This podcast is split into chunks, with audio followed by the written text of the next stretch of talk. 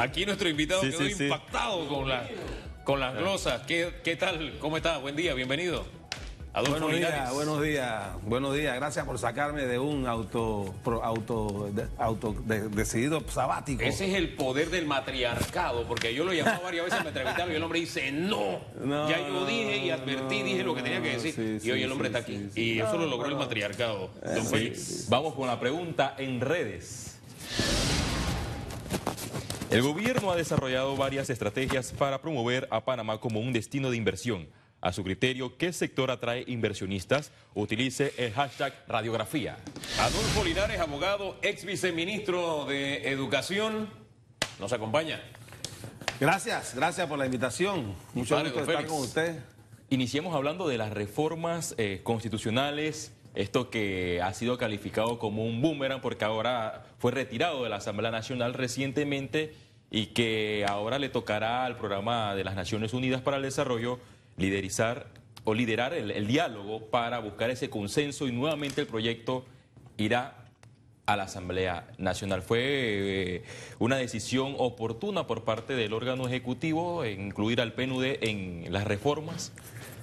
Mira, yo creo que las reformas constitucionales que yo puedo concordar de que efectivamente la constitución necesita revisarse de manera integral, ¿no? Sobre todo para definir qué rumbo queremos tener en esta economía eh, eh, y qué clase de país desde el punto de vista económico y social queremos. Eh, pero esa no es la solución eh, pero una reforma constitucional no va a resolver la mangra mayor. No, está, la constitución no está para resolver los problemas panameños, de los panameños, sino para tener una función y una función básica que es crear un marco jurídico que a nuestra imagen y semejanza nosotros diseñemos de acuerdo a nuestra economía y nuestra visión de país y te pongo un ejemplo, Panamá es uno de los pocos países que no tiene banca central, uno de los pocos países que desde un principio ha tenido un principio territorial fiscal que no nos parecemos a los demás.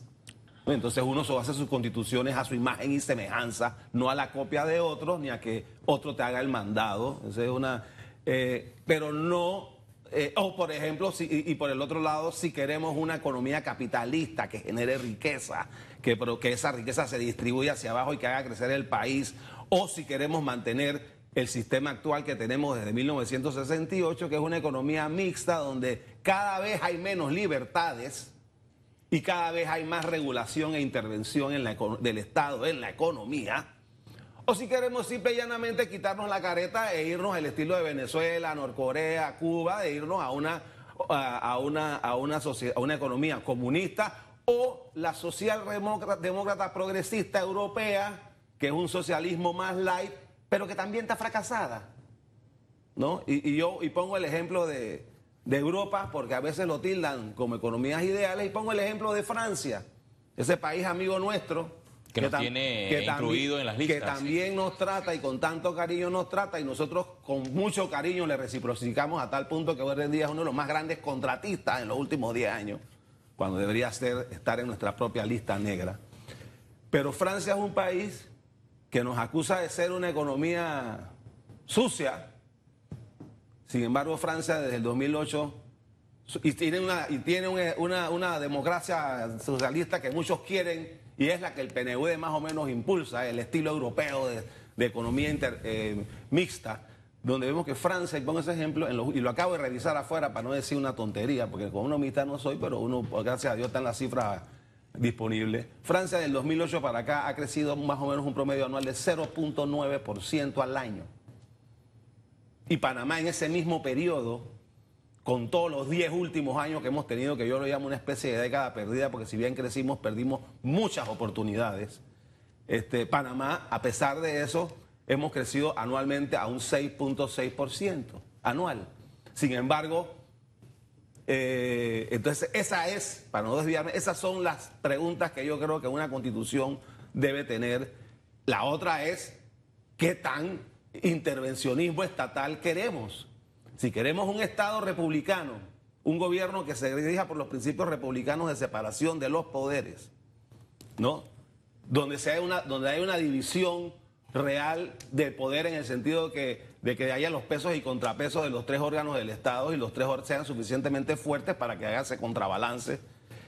Y un Estado que, eh, si bien es cierto, se requiere, no, no se reproduzca como un hongo cada año que, aumentando planilla y inventando instituciones, que lo único que, que en vez de limitar ese poder al gobierno de turno, lo que hace es que cada vez limita más las libertades del ciudadano. Entonces, esas son las preguntas que nos debiéramos estar haciendo y lamentablemente eh, yo creo que, que, que, que, estas reformas han quedado desde, desde su nacimiento como huérfanas, ¿no? No, no, no, no, tienen, no tienen ningún padrino y cuando digo padrino lo digo desde el punto de vista positivo de la palabra, o sea, alguien que lo impulse, eh, y sin embargo se, se, tiraron se, tiraron a la asamblea con las consecuencias que vimos, y ahora, a mi criterio, no solamente es un gran error, sino para mí un tema de mucha vergüenza y de nacional, el que tengamos que reconocer ante la faz del país que como nación no somos capaces ni ni de redactar nuestra propia constitución sin tener, y mucho, entonces tenemos que contratar, porque fue un contrato, no es gratis, a contratar al PNUD para quién sabe qué, qué nos va a escribir, porque el PNUD va a hacer su, la constitución a su imagen y semejanza. Ya dirán que no lo está redactando, pero ellos son los que dirigen la orquesta. hasta, el, momento el órgano ejecutivo no ha informado cuánto eh, cobrará el PNUD por estas eh, reformas constitucionales. Eh, por... El, el, el PNUD tampoco lo ha hecho. Eh, y eso es un ejemplo de, la transparencia que nos quieren vender, que es una transparencia al revés. Eh, la transparencia, el ciudadano común, el ciudadano privado, no le debe transparencia ni al, gobierno, a los gobiernos, digo, a los gobiernos. ¿Por qué? Porque nosotros no, nosotros no manejamos fondos públicos.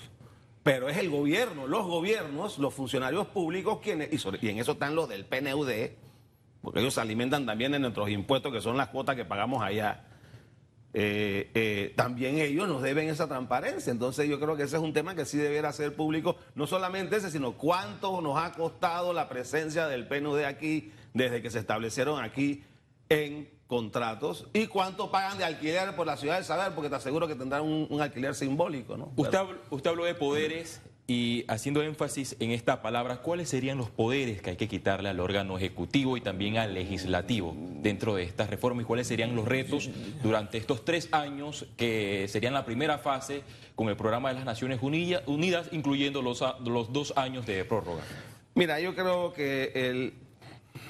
yo, yo soy abogado de profesión y además eh, yo soy un convencido de que eh, eh, y en el caso de Panamá, lo primero que yo, si tuviera una varita mágica, sería el tema de la justicia, ¿no? Eh, porque eh, si, el, órgano judicial no es independiente, intelectual, política y económicamente, y administrativa y económicamente, y este, no, puede, no, puede, no puede convertirse en ese árbitro imparcial que tiene como propósito primordial eh, defender los intereses del ciudadano cuando tiene situaciones o conflictos con otros ciudadanos o con el gobierno, en el gobierno de turno, con el Estado. Eh, entonces, eh, sin esa, sin, sin, ese, sin ese, sin atacar ese problema, es muy difícil que, por ejemplo, un órgano ejecutivo o un órgano legislativo eh, actúe eh, con la cautela que se, que se actúa y cuando uno sabe que eh, se vive un estado de derecho y que por lo tanto uno tiene que pagar las consecuencias de sus actos, ¿no?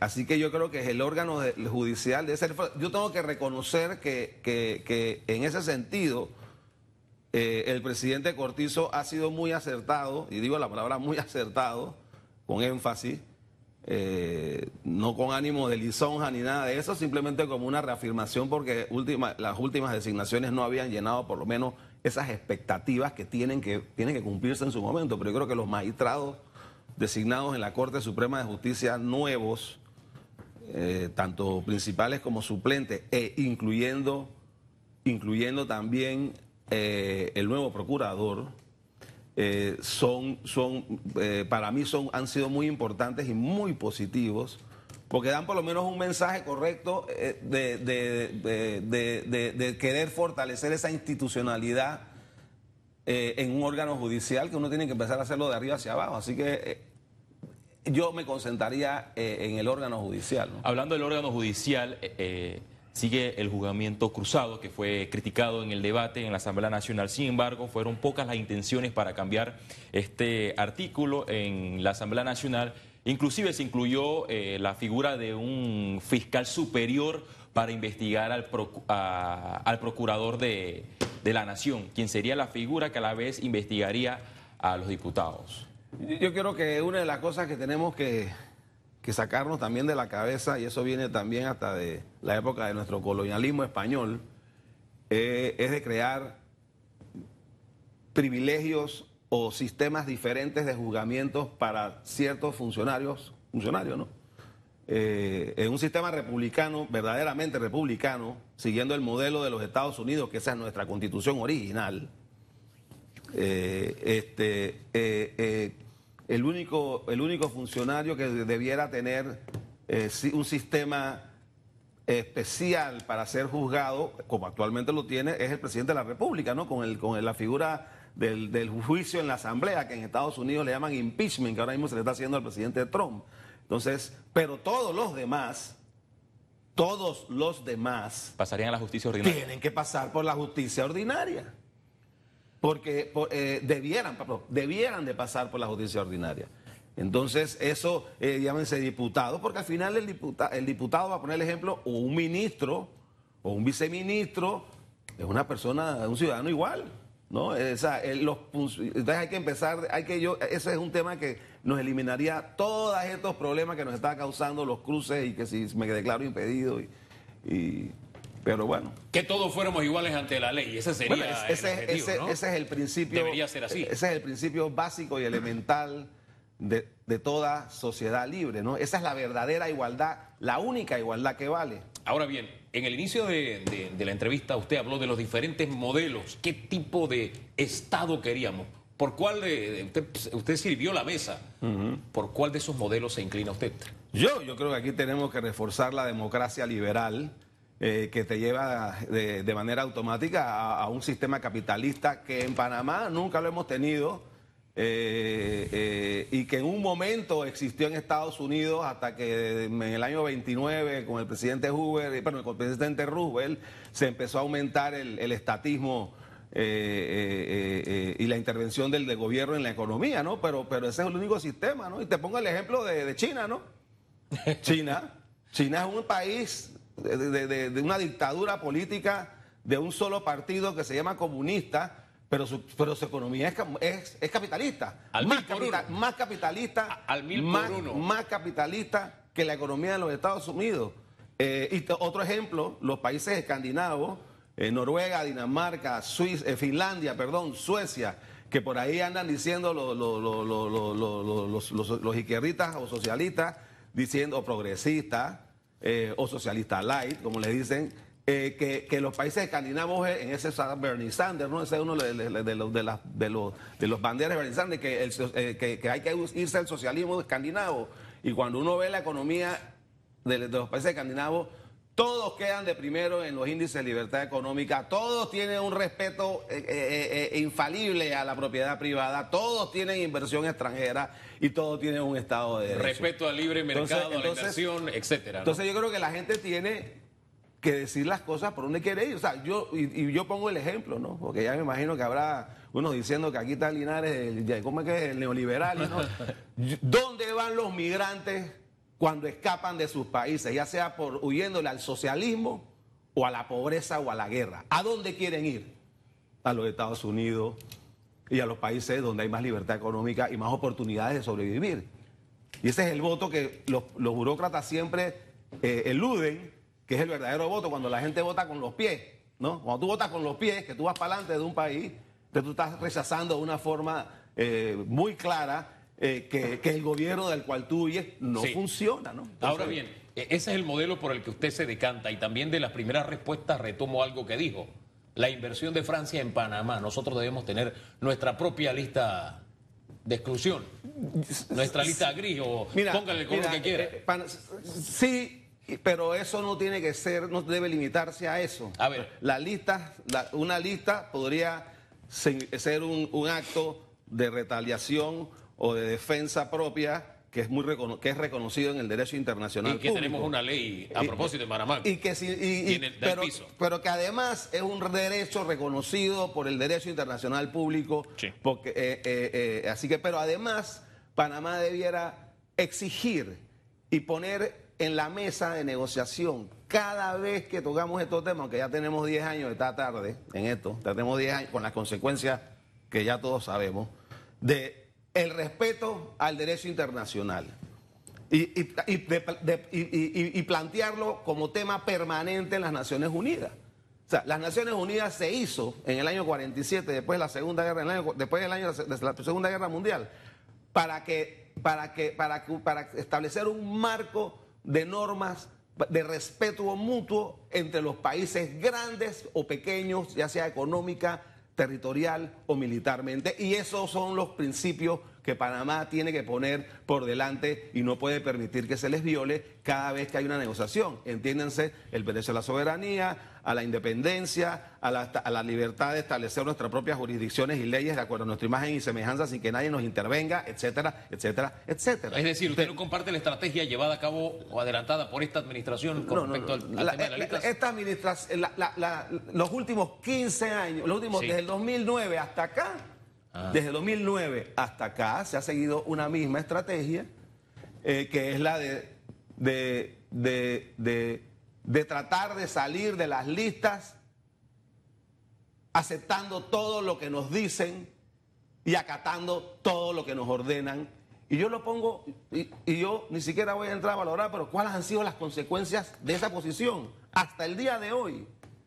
Llevamos 10 años cambiando normativas que restringen la competitividad porque, porque nos estamos copiando por su, nos, pretendemos seguir normas que nos ponen aquellos que en 10 años han crecido menos del 1%, mientras nosotros el 6.6%. Y ahí está el problema. Ellos, este no es un problema fiscal. Ellos ven, ellos, los ciudadanos franceses están saliendo huyendo de Francia, producto de que han tenido en los últimos 15 años un crecimiento casi nulo producto de las políticas de bienestar que tiene ese sistema donde todo se quiere hacer gratis, todo se quiere poner gratis, se le ha dado una, una, fortaleza extremadamente grande a los sindicatos que tienen la economía quebrada. Entonces, ¿a dónde, dónde han decidido sacar sus inversiones? A países que, en el caso de Panamá, antes éramos más amigables, como, como lo son los Estados Unidos. Entonces, eh, eh, estuve recientemente en un foro de APD y funcionarios del órgano ejecutivo señalaban que en un año deben salir de la lista gris de Gafi y también que el gobierno estaba redoblando los esfuerzos para salir de otras eh, listas y recientemente eh, salió la noticia que Panamá fue excluida de la lista discriminatoria de Rusia. ¿Cómo ve usted ese escenario? Las listas negras son violatorias, las listas discriminatorias y las listas negras de cualquier tipo son, son no, son discriminatorias y violatorias, del, pero son violatorias del derecho internacional, porque violan el derecho de Panamá a establecer su propia legislación, a su imagen y semejanza. Entonces yo me pregunto, ahora que estamos discutiendo la constitución, ¿no? Nuestra constitución dice que el poder público emana del pueblo y que ese pueblo está representado en el órgano ejecutivo, en el órgano legislativo y en el órgano judicial, en sus tres poderes. Y yo me pregunto, Vamos a cambiar la constitución entonces, porque ese, artículo no lo estamos cumpliendo y vamos a decir que nosotros simplemente somos, somos un país que va a acatar todo lo que nos digan de afuera. Y yo reitero y lo defino así, el tema de la soberanía debe ser, no, debe ser negociable para, para, Panamá, porque la soberanía es para la soberanía para un país es lo que la libertad para un individuo y la soberanía como la virginidad no puede ser a medias. O eres virgen o no eres virgen, o eres soberano o no eres soberano, ¿no? Entonces, esa es una discusión que debe estar también en el debate a mi, a mi criterio. Con todo respeto, y por lo que yo repito, o sea, no ha habido un cambio desde el 2009 hasta acá con la política. Así que yo, yo, yo ya había dicho lo que yo pienso sobre eso. Ahora, usted dice, Pero las, la- listas de, las listas discriminatorias eh, violan las normas internacionales, pero usted propone que nosotros hagamos nuestra lista, ¿no? Pero en fin. No, no, no, eh, la lista te la puedes hacer en base al principio de legítima De- defensa que Ajá. nos lo permite el derecho internacional. Ahora sí. Eso sí es así. Ahí, bien. Si, si me- si el- si me- si un país me pone y me hace una restricción en algo, yo solo puedo hacer igual. Ese es el principio de legítima defensa. Ahí no hay contradicción. Sí. Oiga, le cierro con que, bien, usted no comparte la estrategia del gobierno en el tema de las listas negras, pero cuando se Es una estrategia que se ha mantenido Sí. desde el año 2009 eh, con el presidente Martinelli, con el presidente Varela y el presidente Cortizo la ha seguido, ¿no? Entonces, Pero eh, le- pero a mi cierro- criterio, en ese punto Sí. es, es el camino equivocado porque al día de hoy no hemos obtenido ningún resultado, sino que estamos hasta peor. Pero... Bien, aunque usted no se decanta por esa fórmula, No, le cierro con otra, porque al entrar dijo, le dijo al ministro de, de Inversión, yo suscribo todo lo que has dicho. ¿Ah? En esa línea se está aquí, eso es un saludo. En- esa línea ¿Qué pasó? en esa línea se ¿Qué pasó? ¿Ah? No, en el tema de la reactivación económica, Yo creo que, búsqueda yo, mira, etcétera. yo creo que yo estoy de acuerdo totalmente en el tema de las APP que Sí. viene impulsando el ministro. Yo creo que esa es una, es una, es una, es un paso que debimos haber tomado hace mucho tiempo, que también no lo tomamos producto a veces del complejo ideológico que nos dejamos contaminar eh, o, por, o presionar. Eh, eh, eh, y yo, yo me hubiera ido un poquito más allá, yo hubiera metido inclusive temas de, para construcción de escuelas y hospitales. Yo creo que el seguro social, inclusive, tiene que ser una APP. Oh. El seguro social, el, el- el seguro social tiene un- el seguro social hoy en día el sistema y sobre todo en el caso de las pensiones el sistema que llaman eh, eh, de solidario no, no es ni sistema ni es solidario, es un fraude. Es un fraude Ponzi, es una fraude piramidal Ponzi. Si yo hiciera eso, o un banco en Panamá, o un, un ente financiero, tuviera un sistema de ahorro de pensiones como lo tiene el Seguro Social, irían presos los directores, presos los accionistas y se cerraría la empresa. Entonces aquí lo que hay que ir es a ahorros individuales, que es la única forma, porque el de la jubilación, que aunque suene crudo y rudo, no es un derecho. Oiga, ese la, es un tema- terminar, sí. la jubilación no es un derecho. Es el esfuerzo que uno, es el, es producto del ahorro que uno hace con su esfuerzo trabajando. Entonces, eh, hay que quitarnos el chip de que, el- de, que, el- de que la jubilación es un derecho, sí, porque de lo contrario nos va, les va, que es lo que está pasando, la gente piensa que lo tiene sin haber siquiera ahorrado o trabajado para llevar a tener su pensión. Oye, ese es un tema para otro debate, así que le voy a decir al matriarcado que lo invite, pues cuando yo lo invite usted no en viene. mi casa es un matriarcado. Ah, sí, entonces ya sé cuál es la fórmula. Yo soy el Ya- oprimido de la relación. Gracias por haber estado esta mañana aquí. Don Adolfo Linares, son las 8.29 minutos. Repasamos algunas respuestas en redes. Redes sociales. Y dice JC y Casa, justicia, seguridad, turismo y leyes para incentivar la inversión extranjera que produzca grandes oportunidades de nuevos empleos. Esto, la pregunta tenía que ver con el tema de la inversión. ¿Cómo veíamos lo que estaba haciendo el gobierno en esta materia? A raíz de la visita del ministro Rojas, dice, en este caso, el AUR, ninguno, ya que la seguridad anda manga por hombro. Todos los días reportan decomisar armas, armas cientos de personas requeridas, los tonos y asesinos en, en incremento. Y así no hay paz ni gente que se arriesga a venir a Panamá a hacer crecer la industria sin chimenea. Son algunas de sus participaciones, su punto de vista a través de las redes. Y que- Gracias, don Adolfo. ¿Cómo no? ¿Cómo no? gracias ¿Cómo por no? comentario. gracias por invitarme. Sacame Ya, así del ya tal- autoimpuesto. Ya está la segunda parte, entonces pendiente ahí para que nos visiten. Ya saben, el tema de seguro social, APP en seguro social. Ay, padre. Eso generará muchas acciones porque hay gremios que nada más donde escuchan la palabra privatización Otra ley, que, otra ley que hay que revisar y tumbar es la Sí. ley del salario mínimo, ¿no? Esa ley lo que crea es desempleo, sobre todo para los más jóvenes y los más discapacitados y los más Oiga. y los menos Ya discapacitados. sepa un tercer y los programa. menos capacitados. Ya le tenemos una agenda larga. Búscate cuáles, son búscate cuáles son las estadísticas de desempleo en, en Panamá entre los jóvenes de 15 y 26 años y tú vas a ver el producto de eso y la ley del salario mínimo. Tenemos que hacer una pausa. En segundos regresamos con... Los bochinches. Ya lo sabe.